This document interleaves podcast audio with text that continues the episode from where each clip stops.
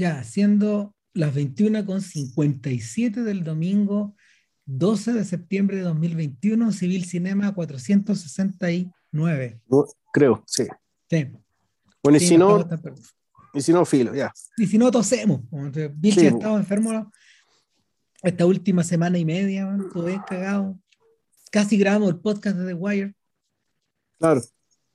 Eh, anticipándonos a, Pero claro. iba, a, iba, a acabar contigo la Sinucity o las mil y una noches que estáis leyendo. Bueno, de hecho tuve que interrumpir la lectura, así que cagado estaba. Para que vean, cabros. Eh, no lo anticipamos, pero creo que lo habíamos conversado en la sesión anterior. Este podcast originalmente iba a ser sobre otra película, pero a Vilchen no le gustó y le encontré la razón. Así que, pico. Eh, el protagonista de esta sesión es José Luis Torres Leiva, con su película Usted tiene la palabra, señor. El viento sabe que vuelvo a casa. Pero no me vaya a hablar, porque la idea es que hable poco. Puta madre. Este podcast va a durar 25 minutos. Eh, en un momento Vilche va a empezar a toser y ya está ahí. Y, y se acaba el podcast, sí. Claro. Yo lo voy a cortar, man. Sí, está bien. El... A ver, yo con el José conversamos que él estaba escribiendo eh, estaba escribiendo una narración, como en 2013 más o menos, acerca de, acerca de un director de cine que se va al sur, a un lugar más o menos deshabitado. Ese, era la, ese es el origen de, la, de esta historia. Él tenía la sensación de que esta narración iba a convertirse en una película, pero él primero quería escribirla como una especie de cuento. No sé dónde estará el cuento, pero debe estar por ahí en sus papeles. Y eh, en algún momento él se le iba a mostrar a Nacho Agüero. Esa era la misión. Ahora, eso se debe haber producido yo creo que como en 2014, 2015 por ahí. Y bueno, a Nacho le debe haber gustado la idea. José Luis había entrevistado a Agüero y a Pedro Chaskel y a otra, alguna otra gente para UCB Televisión, en una especie de retratos que él tiene eh, que crecieron mucho más allá de la media hora en la que estaban originalmente, originalmente destinados. Y, y eh, bueno, ahí, ahí, se, ahí, se gestó, ahí se gestó, no sé, un, contacto, un contacto más profundo. Alguna vez fuimos a, no sé, a tomarnos unos vinos a la casa de Ignacio, pero, pero el, el corazón de esta historia, claro, parte después. Y lo interesante es que la, propuesta, la propuesta de Torres Leiva engancha en parte con la investigación que el propio Agüero está haciendo sobre sí mismo en estos últimos años, en estos últimos 20 años en realidad, porque de alguna forma Agüero empezado, empezó en ese camino con Aquí se construye, pero lo continuó con la mamá de mi abuela y lo profundizó con el otro día y eh, como me da la gana dos. Nunca subí el provincia. Nunca subí el provincia, claro. Que no sé si tuviste la oportunidad de verlo al final. Sí, no, al final lo vi. Ahora, ojo, yo creo que de esa familia documentales hay algunos que son bien hermanitos y otros que no son tan hermanitos. O sea, todos los que son hermanitos y, por extensión son hermanitos de la película de la, que, de la que hablaremos hoy, son aquellas donde la investigación de Agüero es hecha por Agüero en cámara y él conversa con las personas en cámara. En ese sentido, la mamá de mi abuela está un poco aparte del resto. La mamá de mi abuela de alguna manera dialoga con aquí se construye. Exacto, aquí se construye. Exacto, eso y funciona de otra manera. Pero en algún momento Agüero aparece como personaje. Claro, se, se, convierte en personaje y se mete, digamos, y él habla. Ahora, ojo, Agüero también fue un personaje anteriormente en el debut de ficción de José Luis Torres. Tipo en el cielo, la tierra y la lluvia. Donde él y, él, eh, no miento, en, en, verano, ahí está. Y no aparece en el cielo, la tierra y la lluvia también. Pero si aparece, aparece en un rol más restringido, pero en verano era casi un coprotagonista de... Sí, claro, era una de las historias importantes. Claro, claro. Era una, era una de las dos o tres historias que en el fondo articulan la película entera y lo remitimos a este podcast en nuestra prehistoria, porque eso lo hicimos. Sí, claro. 2011, no sé. Sí, hace, hace como hace, una generación dorada más o menos de distancia. Claro, hace claro. Hace hartas pandemias. Claro. Eh, entonces, el Agüero, Agüero ya tenía una suerte de diálogo con él, pero este es el momento, siento yo, que, que las dos poéticas se fusionan al punto, JP, que si te acuerdas, en Cómo me da la gana 2, eh, Ignacio incluyó parte del material que él filmó en este islote. Sí. Material que era como de, había cosas de making of, él estaba haciendo, es divertido. Agüero en paralelo estaba haciendo el making of de la película en la que estaba protagonizando.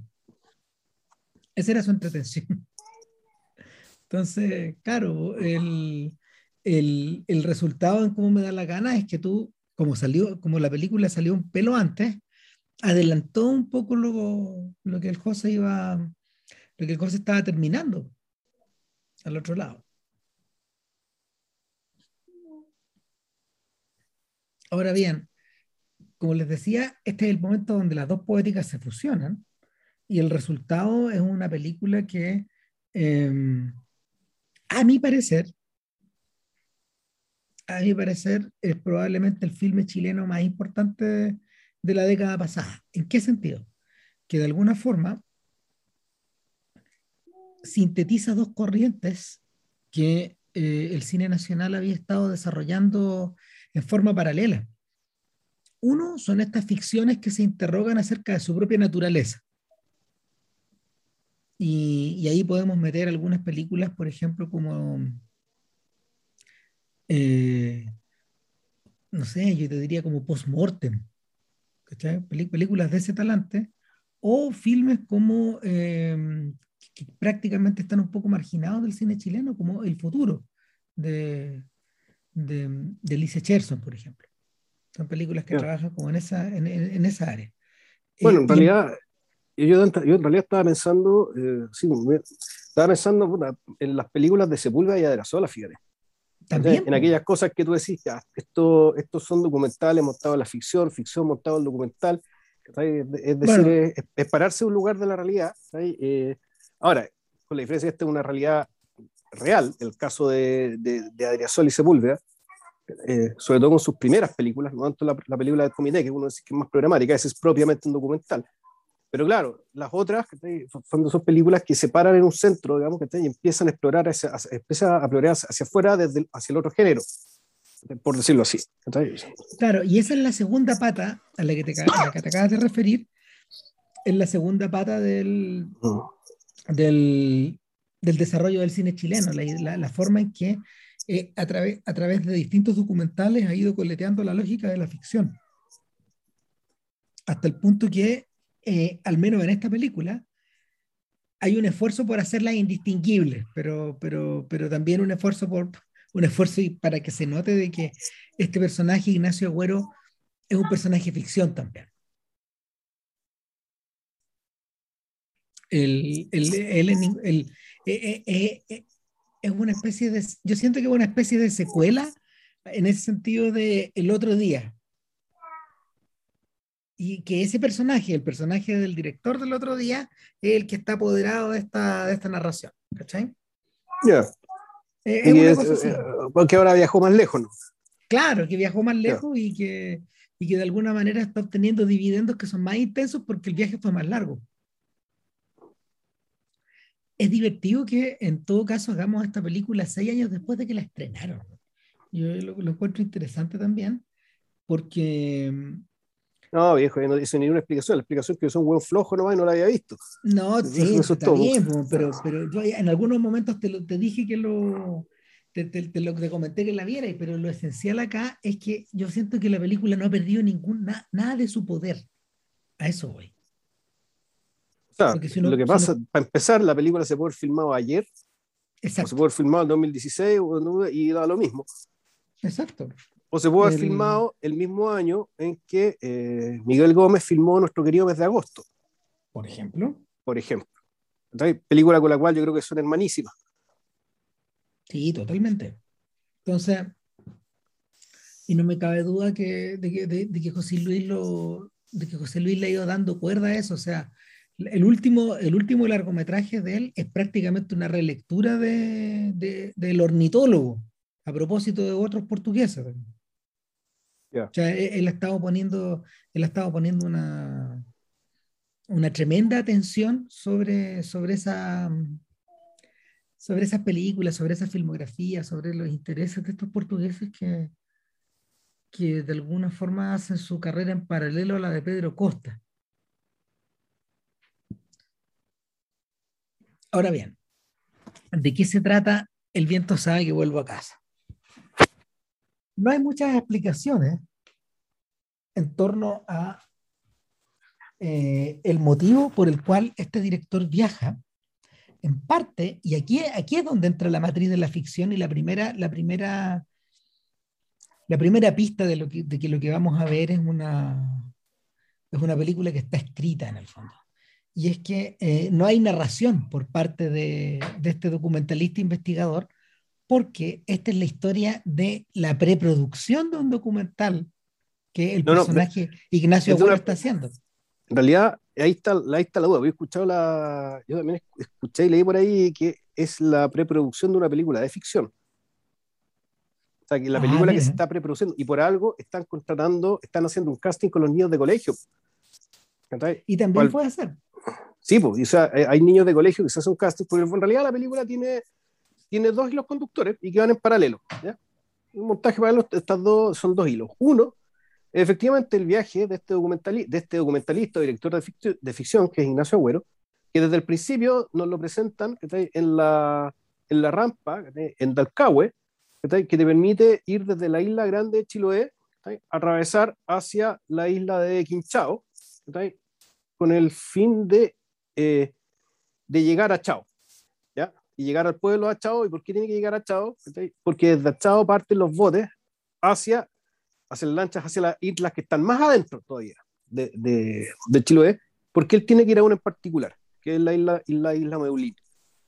¿Ya? Y eso él lo explica, aquí no hay narración, pero efectivamente aquí se nota que la película está escrita porque está, hay un auto, hay una cámara que está en, un auto, digamos, donde está el director, y él invita a subir una, a una persona que anda haciendo de o anda a pie, y por la buena onda le invita a subirse y se empiezan a, a, contar quién eres tú, qué hago yo, tú, tú, y el director le empieza a contar esto le empieza a contar que quiere ir a esta isla, por una historia que le contaron.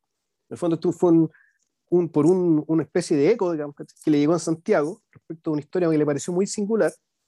Y lo más notable es que después nos vamos a dar cuenta que la historia no tiene nada singular. Eh, es, que él, es que él dice, ¿sabes qué? Esto me interesó.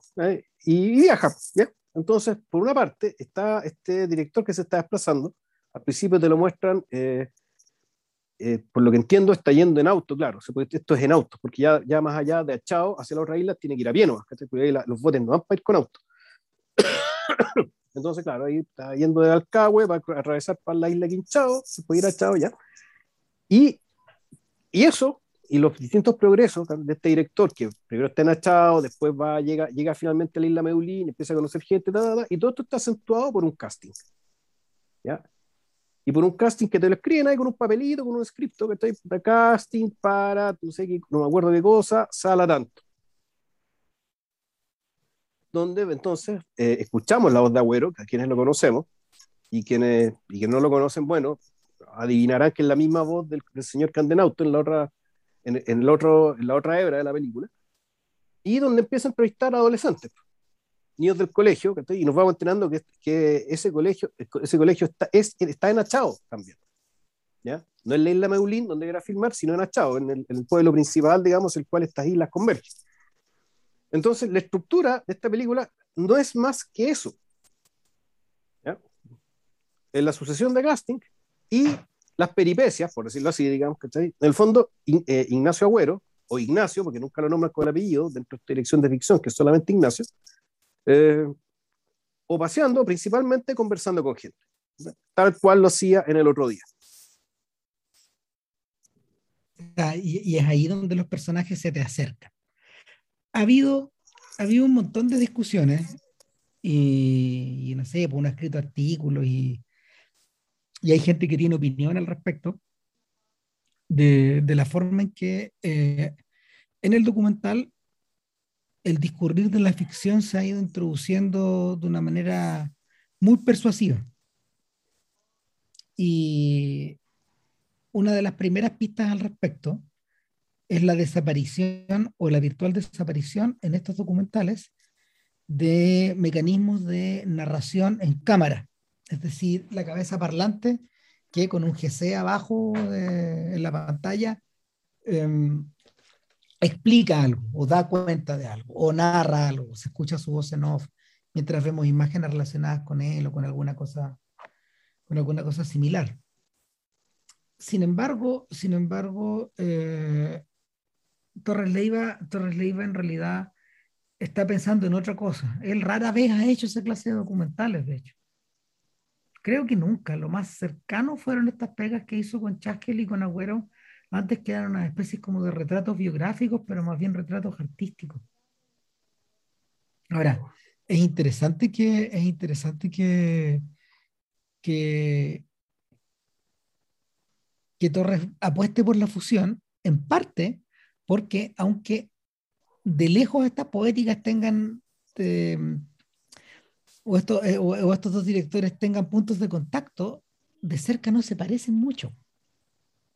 El, el protagonista de esta historia en realidad es un protagonista mucho más activo, mucho más llevado a su idea, mucho más llevado a la verborrea y al equivocarse y al meter las patas o al mismo tiempo a inquirir cosas que un Torres Leiva que en general eh, es más reflexivo, es más pasivo, es más distante.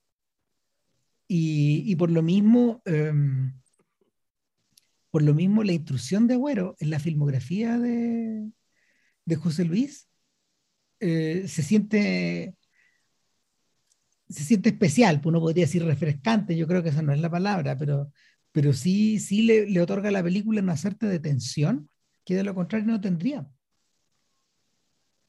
Eh, en esta película, Torres deja atrás a su director de foto habitual y comienza una colaboración artística con otro, que es Cristian Soto. Cristian Soto acompañado a José Luis, de hecho, eh, probablemente también en alguna obra anterior, pero esta, es la primera película que, que Cristian eh, fotografía para, para Torres Leiva. Y por lo mismo, eh, el reemplazo de la mirada de Inti Briones, que, que era el fotógrafo que dominó la etapa anterior, se hace súper evidente. Hay una cierta claridad en la imagen que uno se la debe a la idea del registro documental. Eh, tal como pasaba en la pega con Briones, Soto utiliza, utiliza plenamente la luz natural y se adapta mucho, se adapta muy bien a la forma en que, a la forma en que Torres Leiva concibe la idea, concibe el paisaje. Lo hemos discutido antes, esta idea de que hay ocasiones en que el paisaje te traga. Y en este caso...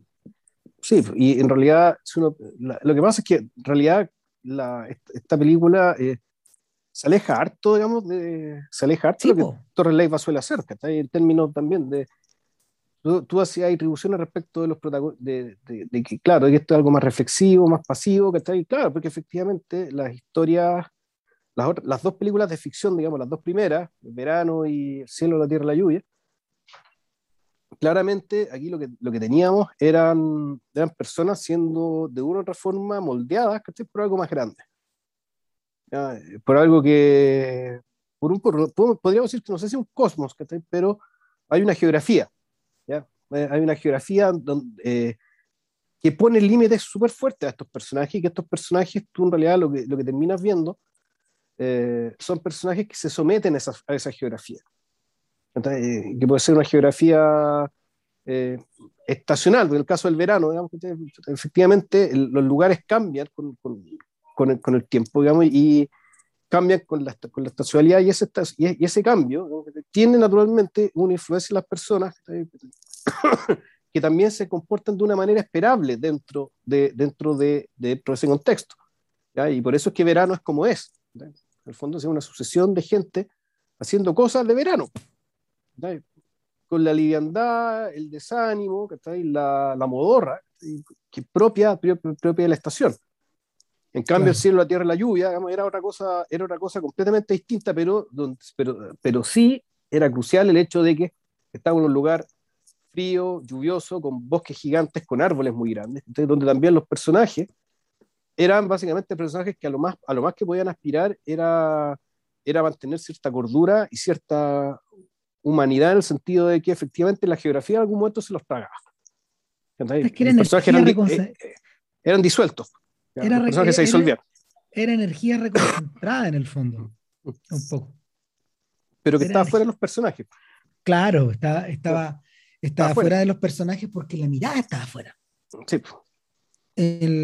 acá, acá pareciera ser que eh, acá pareciera ser que Torres va acercándose y alejándose de un personaje cuya mirada de por sí es igual de intensa que la de él, pero en otra dirección. Y, claro, un personaje que tiene mirada propia, que tiene objetivos propios y que, y que además, esto, eh, eh, esto, esto, también me parece muy, me gustó mucho el, el ejercicio, esto de que en algún momento parecía que la película, que la historia, que en realidad lo que te están contando es la historia que no estás viendo. ¿Ya? la historia que no se ve, en realidad el, el mecanismo del pseudo documental, en este caso de usar la preproducción de la película para contarte la película.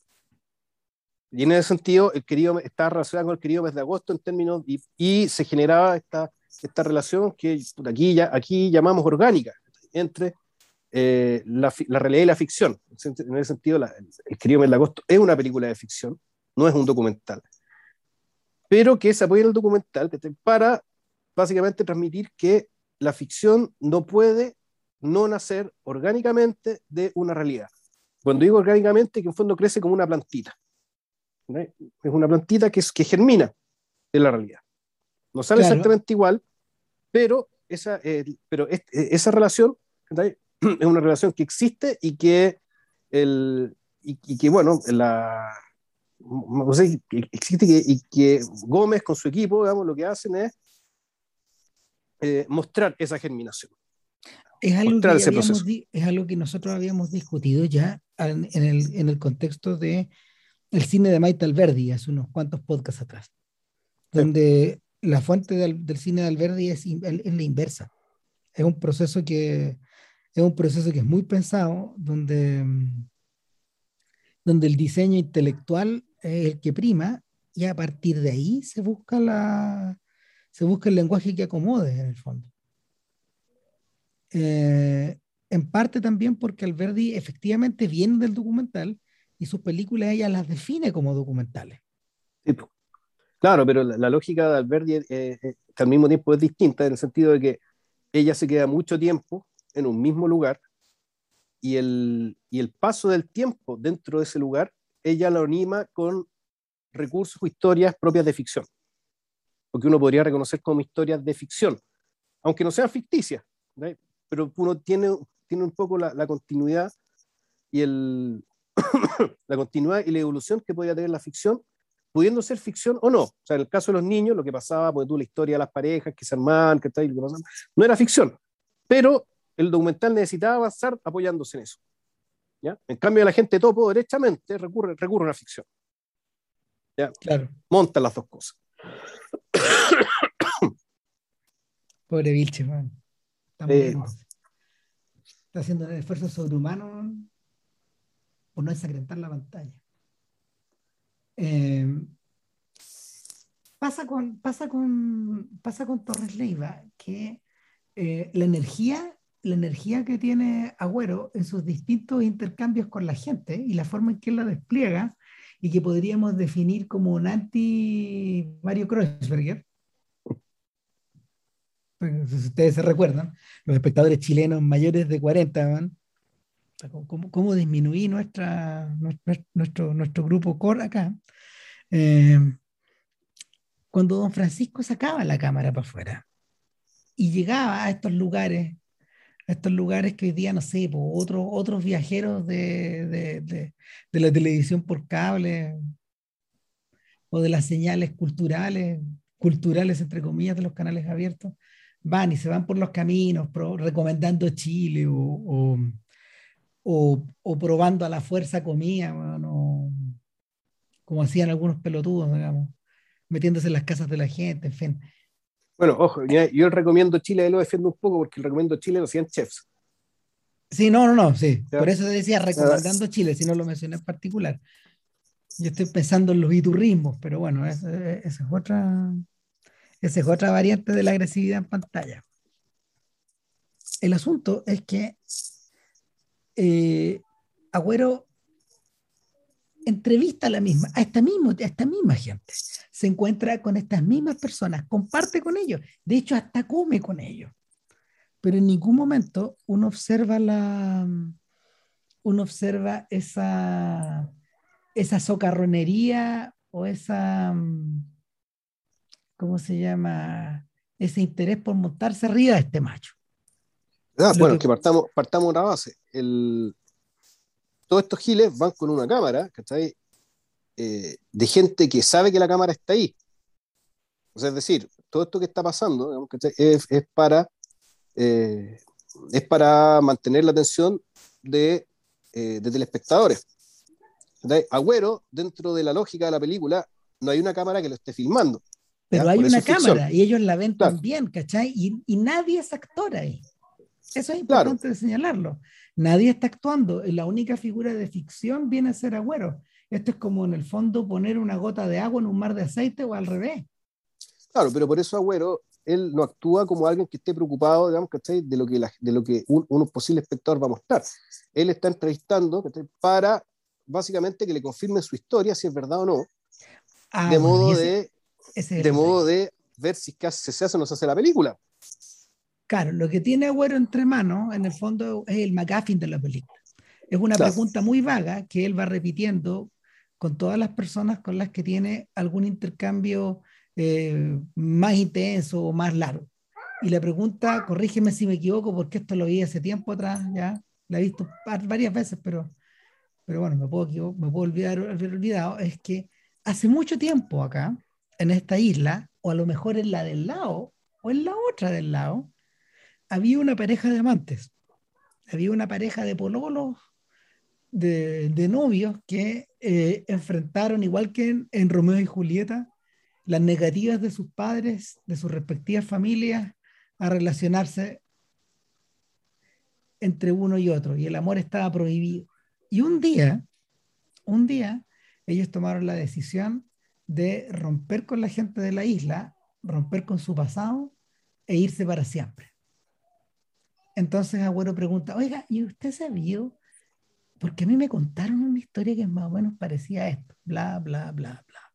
O sea, no, la historia es esa, que eh, es una isla donde una pareja de jóvenes que eh, hace hartos años ya, por ahí, los años 80, pero nunca te menciono la época. No, eh, puede ser antes. Puede ser mucho antes. claro, una pareja de jóvenes, dado que no, no, podían, no, no, podían estar juntos y decidieron seguir juntos y desaparecieron.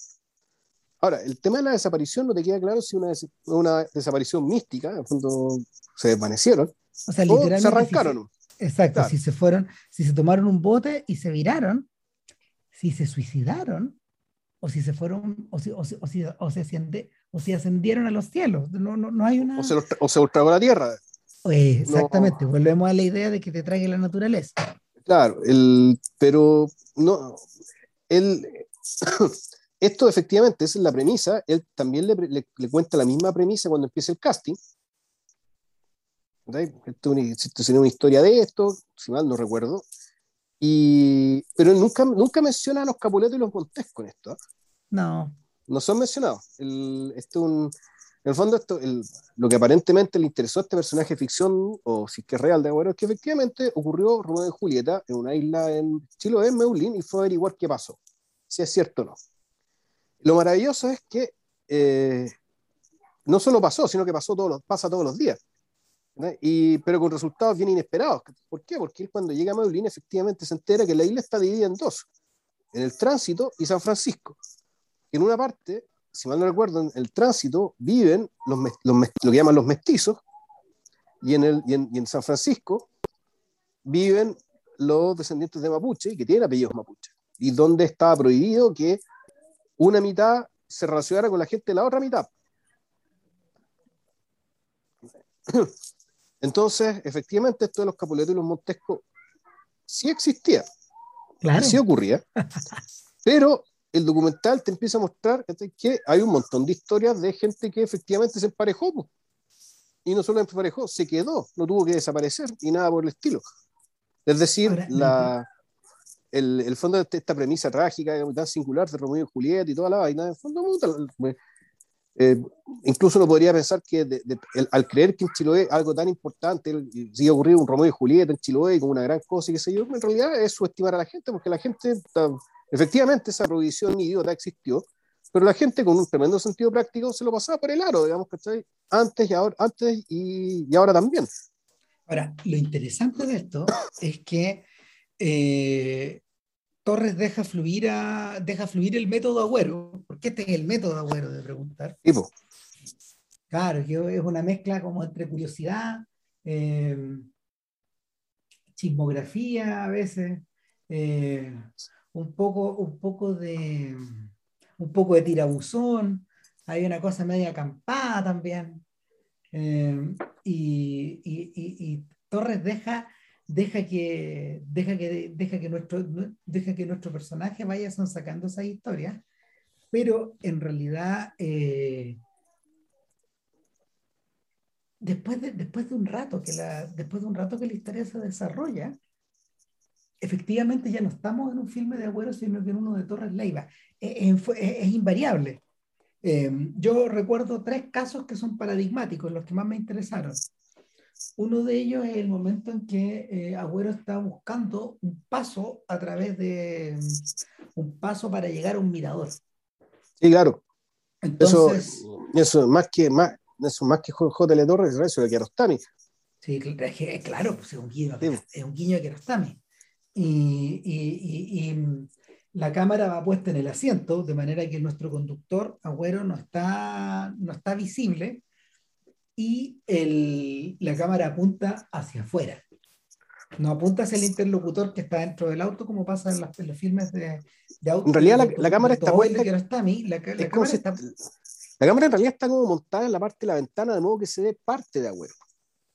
Se ve parte de él. Es que está en el asiento.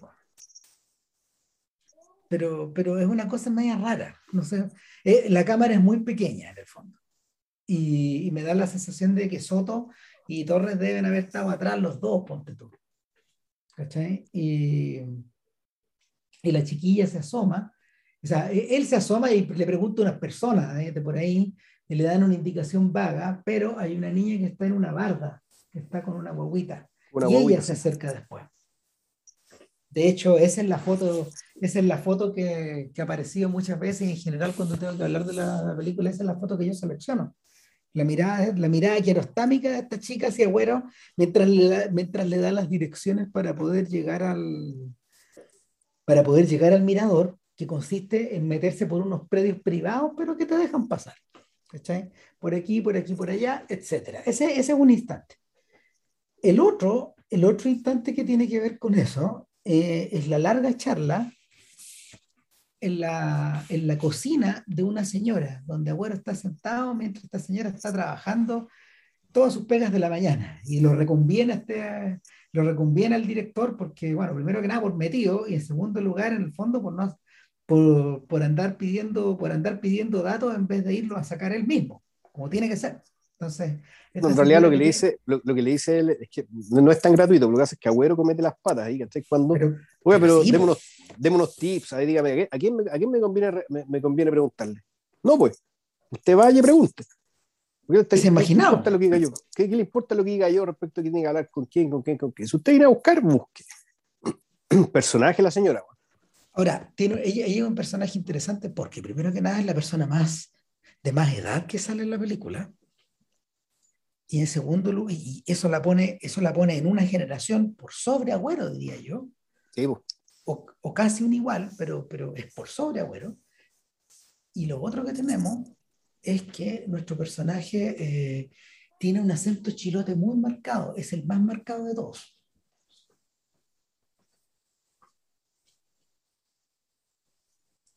tanto así que, que, que, nos llama la atención, que no, nos llama la atención y, no, y, se, nos separa del resto.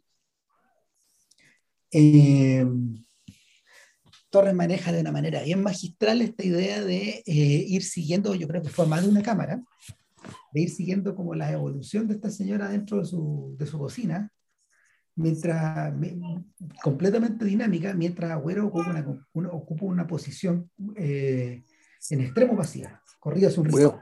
Es un Buda. Claro, una cosa así.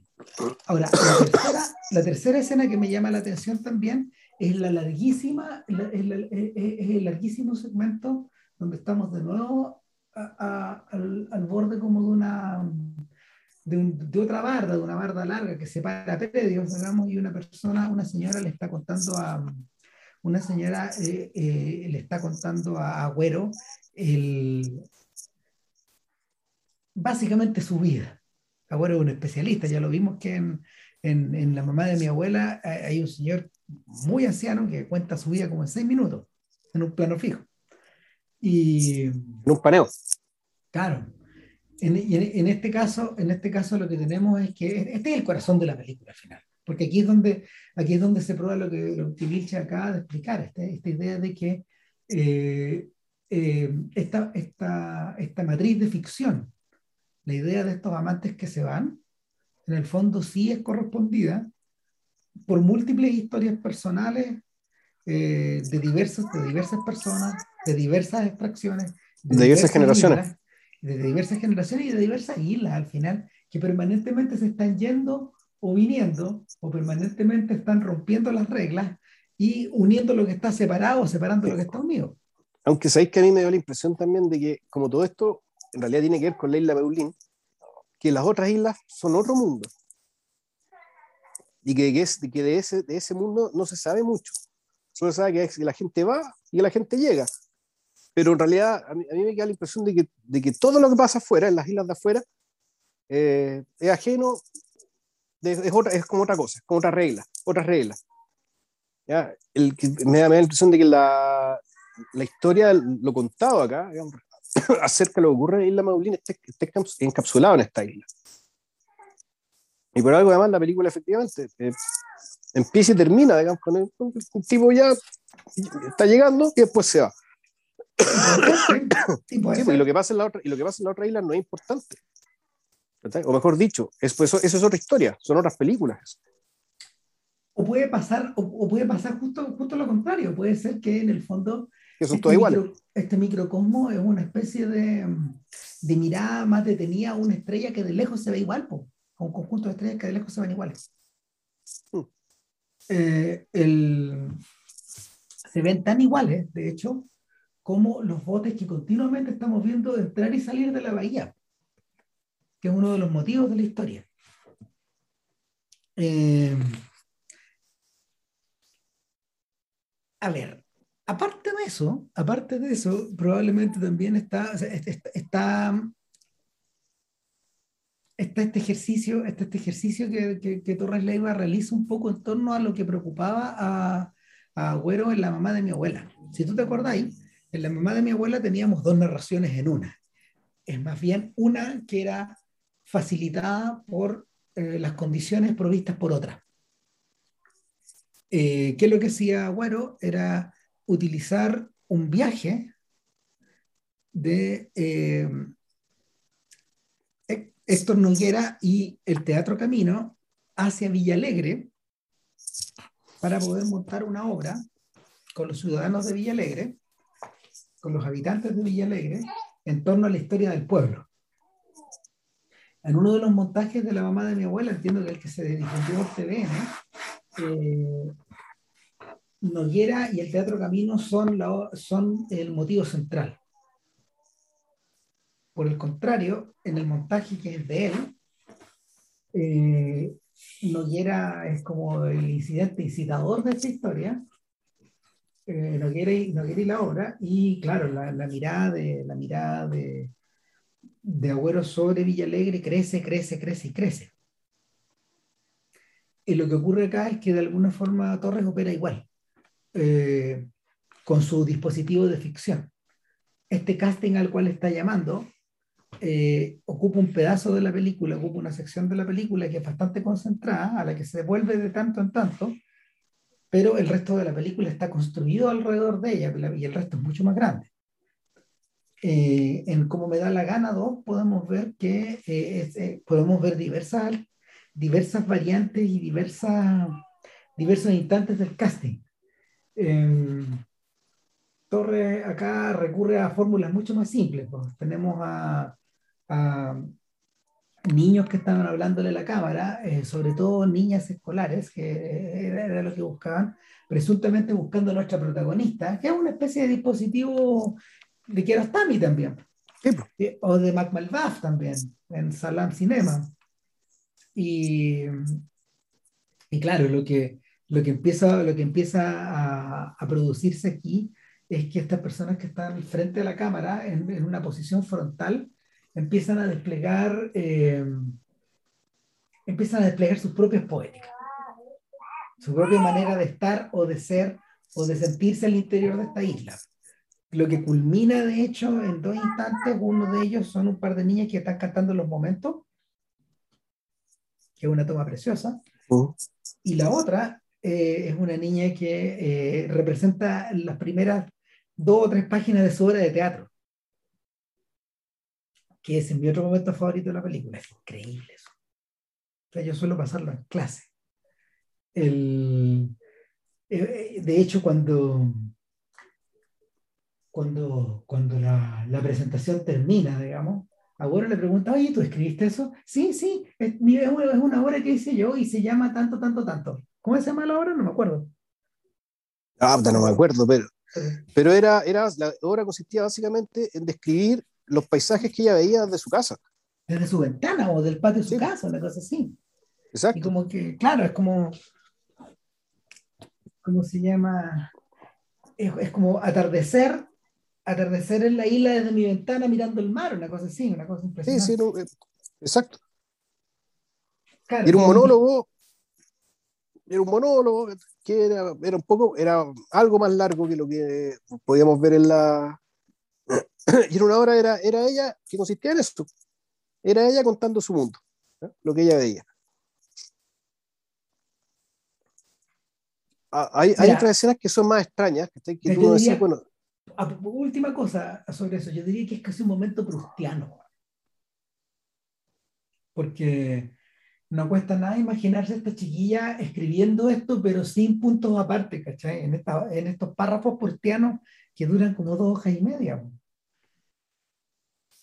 Y que son como arranques que tú no sabes si están yéndose afuera o si el pensamiento está yéndose para adentro. Es más bien una descripción de ella misma que una descripción del paisaje al final. Sí, obvio. Bueno, hay otros instantes que son más raros, más freaks, claro. Como por ejemplo, claro, en algún momento, que en algún momento salen. O sea, el casting se va para otro lado. O, o, que se funde el tema del casting, ¿cachai? Y que pareciera ser que Agüero está haciendo el casting, pero ya no está haciendo una chao, sino también lo está haciendo el pueblo. Como por ejemplo con las niñas acordeonistas. Por ejemplo, sí. Pero ahí, el, pero aquí lo que vemos en el fondo es que, el, y la película, lo que yo creo que de, lo que se trata, si que se, si que se trata de algo, es, es básicamente vamos a decir la fractura, porque es muy temático, pero es, la, es la, la, divergencia entre la expectativa y lo que Agüero recibe a lo largo de su, a lo largo de su viaje y a lo largo de su peripecia. y, esa, y esa divergencia también se empieza a marcar en el casting. Que en algún momento, efectivamente, el casting ya empieza a irse para otro lado. De repente hay un tipo que está bailando a Rihanna, por ejemplo. Y, eso tú lo decís, esto ya, pero aquí, Agüero, ¿por qué, ¿por qué está haciendo esto? Y cuando está hablando Agüero, de fondo Agüero dirigiendo el casting, es porque su película se está yendo al carajo en el fondo. la, impresión que lo tiene es que, es que esta, película en realidad lo que se trata es por qué no se filmó este Romeo y Julieta de la isla ah, ah, ya, tú, tú pensáis en, esa, en, esa, en, esa, lógica. Lo que pasa, mira, de, de, hablar con documentalistas y de haber hecho uno, eh, la, lo que uno le empieza a ocurrir con los documentales es que se mandan solos por pues, O sea, el documental se manda solo, al punto que tal como le ocurre al Verdi, tiene que quedarse un tiempo indeterminado filmando a esta gente o este algo que está persiguiendo. Y cambia. Y gira. Es un poco también lo que pasaba con la cineasta que hizo Hija, por ejemplo. Ya. Que, bueno, que hay un momento, ¿te acordáis? En, eh, en una escena, una, una, escena del documental donde el papá, donde se supone que el papá tendría que haber aparecido en La Serena, pero el viejo tránsfuga no llega, porque está cobrando lucas por llegar allá. Entonces, eh, la película incorpora, incorpora esas escenas, esas páginas de el guion documental. Eh, y lo que tenemos al frente de nosotros es la narración de la directora, pero una silla vacía, donde se supone que debería estar el cristiano. Entonces la, el, el, documental va mutando eh, al punto de que tú no tienes mucho control sobre lo que estás filmando. Y de hecho, los grandes documentales fracasados son los que finalmente no son capaces de, eh, de ir acomodando estos cambios. Y, y, y, jode más en la medida de que el concepto que tú tienes no calza. O sea, los problemas que tengo yo con, con el botón de nácar, por ejemplo, eh, de Patricio Guzmán, tienen que ver con que el diseño del botón de nácar eh, no, no, se acomoda, no se acomoda a lo que tenemos por delante. Y, tiene, y, y, y, es visible en los momentos en que el director está generando los acomodos para que su tesis quede validada que es lo contrario de lo que ocurría en Nostalgia de la Luz, donde parecía ser que eh, las idas y vueltas de la reflexión del cineasta iban permitiendo que el documental se, se, se, desenvolviera en planos cada vez más, cada vez más sorprendentes. Cada vez más sorprendentes. O sea, se, la mirada se detenía en algo y, y, el documental cambiaba. O la mirada era hacia arriba o hacia abajo, en fin, y cambiaba. No. En el botón de nácar, por ejemplo, no pasa eso. Y yo creo que, claro, la, lo que uno puede definir como a veces como frustración es simplemente la transformación del material. Y es por eso que, es por eso que tenemos al chico que baila Rihanna y que, y que en el fondo eh, parece él resumir en sí mismo y en su coreografía un futuro éxodo de la isla. ¿Cachai? Porque si quiere seguir bailando Rihanna de la forma que lo está haciendo, lo más probable es que se tenga que ir a donde pueda hacerlo. Ahí nos está, nos, nos está mostrando el, el, el, este movimiento de que él ya se está yendo de ahí. Sí, claro, pero estaba pensando en ¿por qué el personaje de Agüero estaría, le habría pedido a este chiquillo que hiciera ese baile? Uno podría decir es porque dentro de su ficción, y esto es dentro de la ficción, no tiene que ver con el documental. Esto es asumiendo que esto es una película de ficción y que en el fondo están apelando a cierta dinámica documental para contarte una historia de ficción, que en algún una historia invisible de ficción. o sea, mejor dicho, la historia que te van a contar, en realidad, el McGuffin, como bien decís tú, que lo que realmente nos están contando es la preproducción de una, de una película. Y que básicamente lo que estamos viendo, lo que, lo que este, este pseudo documental, pseudo ficción, lo que te está contando, es por qué esa película, esa ficción no se hizo. ¿Y cómo se, cómo se ve eso? ¿Cómo se ve? El, la aparición del cabro bailando Rihanna, tú puedes decir ya porque Agüero está completamente perdido y no sabe lo que está buscando. No, no, no, yo creo que no. Yo creo que, yo, yo creo que. estamos hablando, ojo, estamos hablando del personaje agüero dentro de la ficción. De acuerdo, yo difiero, yo difiero. Yo creo que, yo creo que la Agüero, Agüero, la naturaleza especulativa de Agüero está bien explicada en esta escena tan curiosa que, que antecede a la, a la, chiquilla que, a la chiquilla del monólogo, donde Agüero está en una noche cerrada eh, eh, en su cabaña eh, escribiendo a la luz de la luna, cual, cual adolescente romantizado, mientras pasan unas nubes como de dudosa, de dudosa entidad. Y, te das cuenta de que en el fondo lo que pareciera ser eh, lo que pareciera estar buscando nuestro personaje de ficción eh, es un cierto modo de ser, un cierto, eh, una cierta, eh, una, una, cierta impresión, en último término, un cierto elampo. ¿Cachai?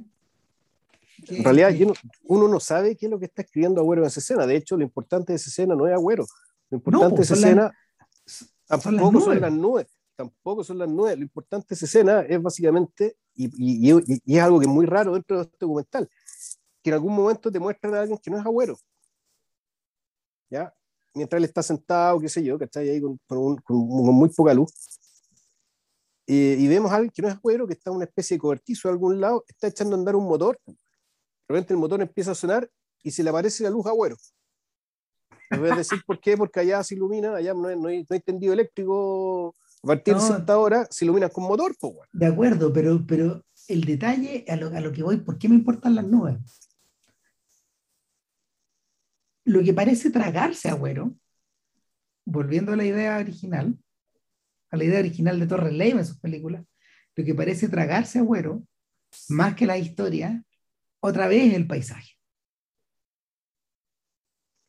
Yo tengo, yo tengo mis dudas, porque una cosa que me impresionó desde el principio de esta película es, es la renuencia a usar el plano, el plano hipergeneral, digamos, para mostrar la belleza de Chiloé, que es algo que en algún momento aparece, pero no aparece desde el principio. Es que ya no lo necesita, Está todo muy reconcentrado en la mirada, en, en, una mirada de agüero y en cierto, y en cierto detalle que apela más bien a lo costumbrista. Es que yo creo que la diferencia es Cristian Soto. ¿Cachai? Eso es, lo que yo siento. El, cine de, el cine de Torres, el cine de Torres cambió, porque... No, no, sé, mira, yo viéndola, yo me acordé inmediatamente del, antónimo de esta película, que es más o menos de su misma época, ¿no? Que es de pronto el amanecer. Ah, pero es que no, pero es que no comparemos, ¿no? Porque, porque es que, es que, se, hicieron la, se hicieron en la misma época, pero claramente no, se, hicieron en la, se hicieron en la misma época, pero la otra se estrenó dos años después. ¿Cachai? Y, pero, pero, pero es que, a ver, son dos lógicas completamente distintas, porque, porque efectivamente el, el personaje de, el personaje de Cayosi, el personaje de Cayosi es un sujeto que va volviendo y vuelve cargado. Vuelve cargado de un montón de, vuelve cargado de un montón de pasado que se despliega. Y vuelve arrancando también. Eh, sí, vuelve fugado, vuelve arrancando, vuelve, vuelve como la última alternativa. Finalmente, o sea, no, hay eh, la, la, idea de, o sea, todo está conducido para que de alguna forma él y su compadre terminen pasando la noche en el cementerio porque ya están muertos.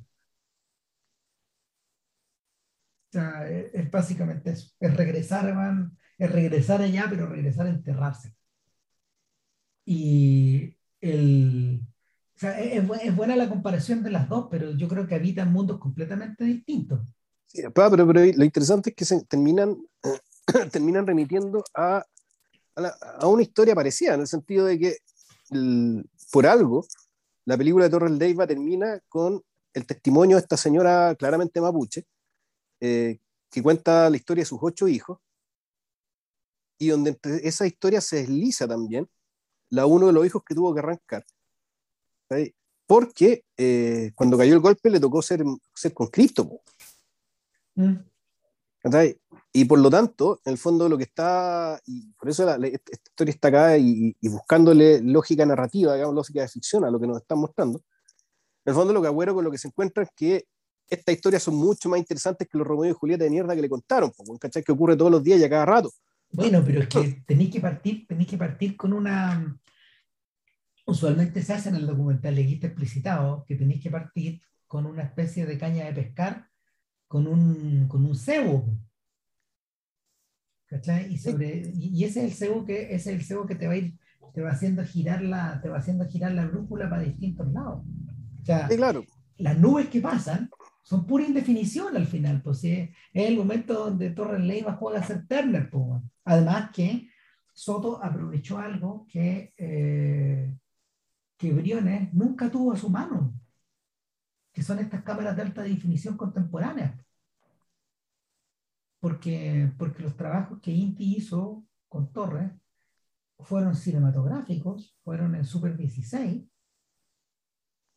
o este trabajo que está súper mediado, que es el de, que pues, hicieron trabajos en video, pero no en alta, y también este trabajo eh, súper mediado de superficies en, verano, que, consistió en grabar la película en High 8, luego proyectarla sobre una superficie y a partir de eso filmar.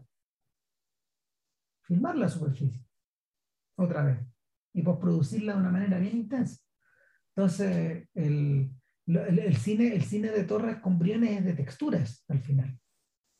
Y el cine de Soto con, con Torres es distinto. Ha, ha, ido cambiando y de hecho la, la, última película también tiene una paleta media distinta, media rara, media extraña. Hay una, hay una cosa un poquito expresionista también en el uso de los colores. Acá también, en, esta, o sea, la forma en que, la forma en que filman el mar, la forma en que filman el negro en la noche, todo ese tipo de cosas. Eh, y, y, ¿cómo se llama? El, lo, lo, interesante, lo interesante es que esa paleta no tiene nada que ver con el tipo de eh, corrección de color que el propio Agüero está haciendo con sus películas ahora. Pues tú te acordáis cómo, tú te acordáis que eh, lo, las tonalidades del el otro día son casi donusianas. Ahí ese cine se parece al más, de, más al de Cayosi. Son cines de ocres, de café, de, de superficies, de resolana, eh, de oscuridad, de indefiniciones, cosas así, medio abstractas también. Sí, porque mucho interior también. Claro. De la misma casa de Agüero. Pero además esta cosa, esta cosa de, de filmar el exterior como si fuera un interior. También cuando, cuando empieza a contemplar el provincia desde el, desde el, desde el techo de su casa, como si estuviera colgado en el techo de la como si estuviera, como si fuera un cuadro o una foto que estuviera colgada en la pared de su casa, pero simplemente está en el techo. Pero lo filma como si fuera una foto en una pared. Entonces, el, en parte, en parte nuestra película es la historia de una derrota, obvio, pero de esa derrota emerge otra cosa.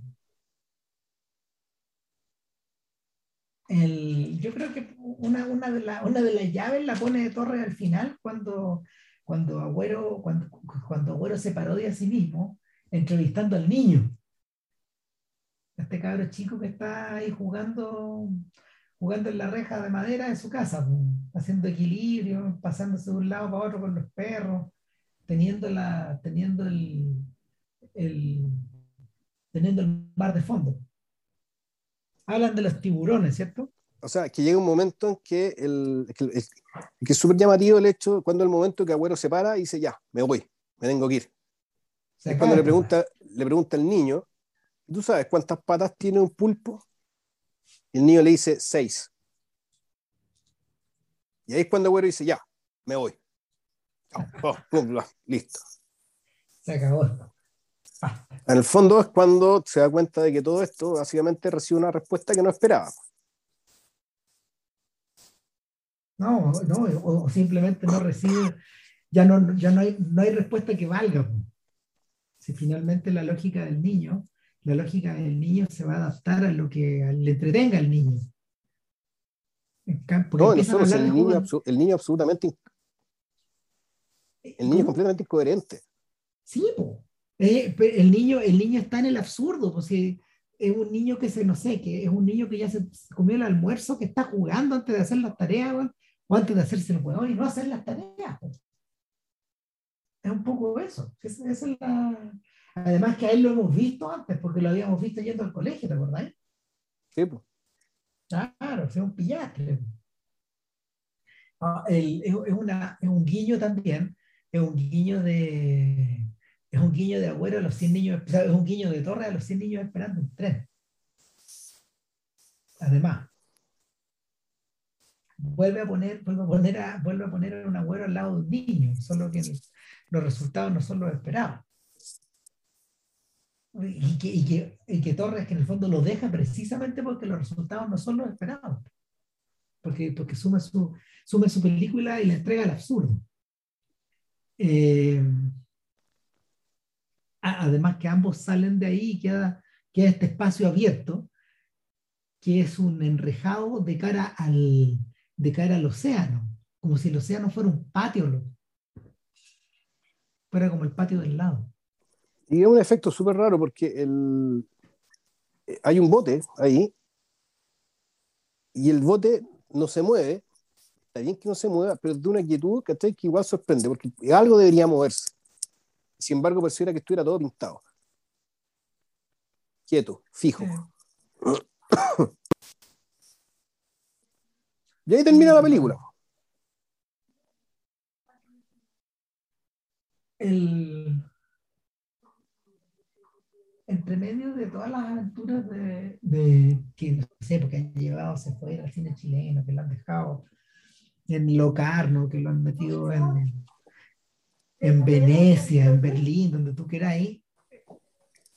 En mi particular, en, mi particular radar, esta película explica más cosas que todas estas otras candidatas, o visitantes o participantes. Acerca de, acerca de, bueno, qué es lo que pasa desde la forma en que se ha estado haciendo cine en Chile ahora, de la manera en que una generación eh, de cineastas puede dialogar con otra, en principio no teniendo mucho que ver entre sí, y, finalmente, eh, finalmente eh, permitiendo que, que, la película misma se convierta en una suerte como de libreta de notas o la libreta del propio cineasta, de este cineasta, de, este cineasta, ¿cómo se llama?, de ficción, que va dando vueltas un poco sin tener mucha idea de qué hacer o hacia dónde dirigirse mientras su, mientras su historia se desmorona. Yo creo que esta es la película, a su vez, que es el filme donde el filme donde Torres deja deslizar eh, más citas cinéfilas, sin querer o queriendo, no sé. O sea, eh, aparece, Kiarostami aparece un montón de veces. Tú mismo mencionaste a Miguel Gómez, por ejemplo. Eh, hay ciertas cosas que tienen, que tienen que ver como con el hacer. la, hay, cierta influencia de Herzog también en, el, en, el método del propio Agüero la, la las voladas de Kiarostami, lo, estos instantes, estos instantes cuasi musicales que Torres se permite para dejar que en el fondo los niños, para, para, para dejar que los niños dejen su huella en el filme.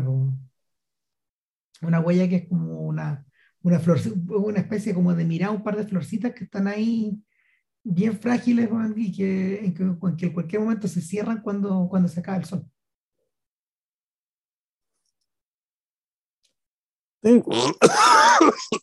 Oh, te pasaste. Hora, de terminar, güey. Sí, no, es hora de terminar. Eh, se va a ir a tomar su jarabe y yo voy a terminar de tomar mi tecito. Oye, ¿y para la próxima semana? No tengo idea. Oh. ¿Y si hacemos una de Belmondo? Ah, bueno, ya. Para de paremos la especulación. Hicimos una hora diez. No está mal. Ya. Mientras Vilches tose, me despido. Cuídense. Coraje. Eh, chao. Chao.